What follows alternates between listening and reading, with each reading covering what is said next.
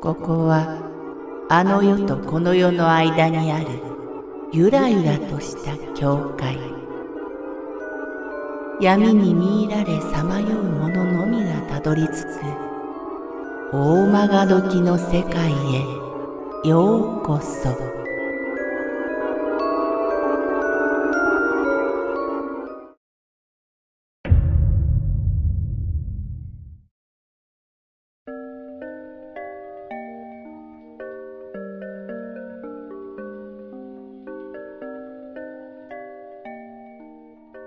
バス停で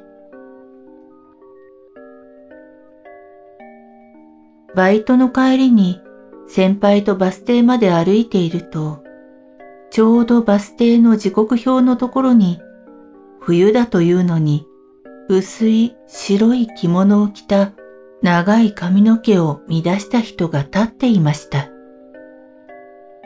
気持ち悪いねとこそこそ話してはいたんですけど、バス停について間近にいるとやっぱり気持ちが悪い。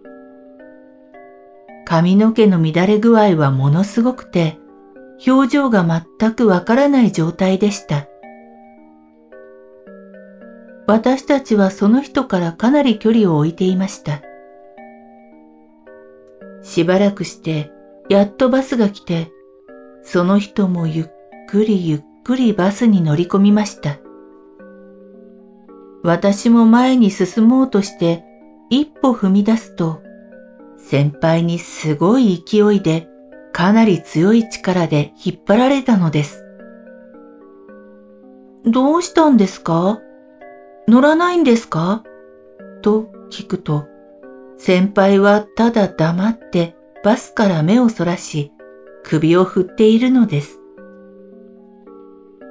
私は不思議に思いつつも、なんだか怖くなって、そのままその人一人を乗せたバスを見送りました。その後すぐに先輩に聞きました。私は白い着物の人に気を取られていて気づかなかったんですが、そのバスの運転席には誰もいなかったというのです。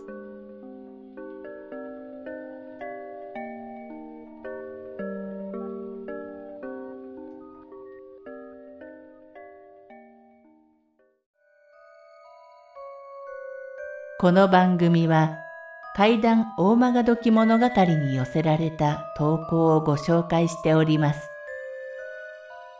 大曲時物語無料メールマガジンは月3回発行。階段系では日本一の2万人を超す読者が毎回震えています。ぜひご登録ください。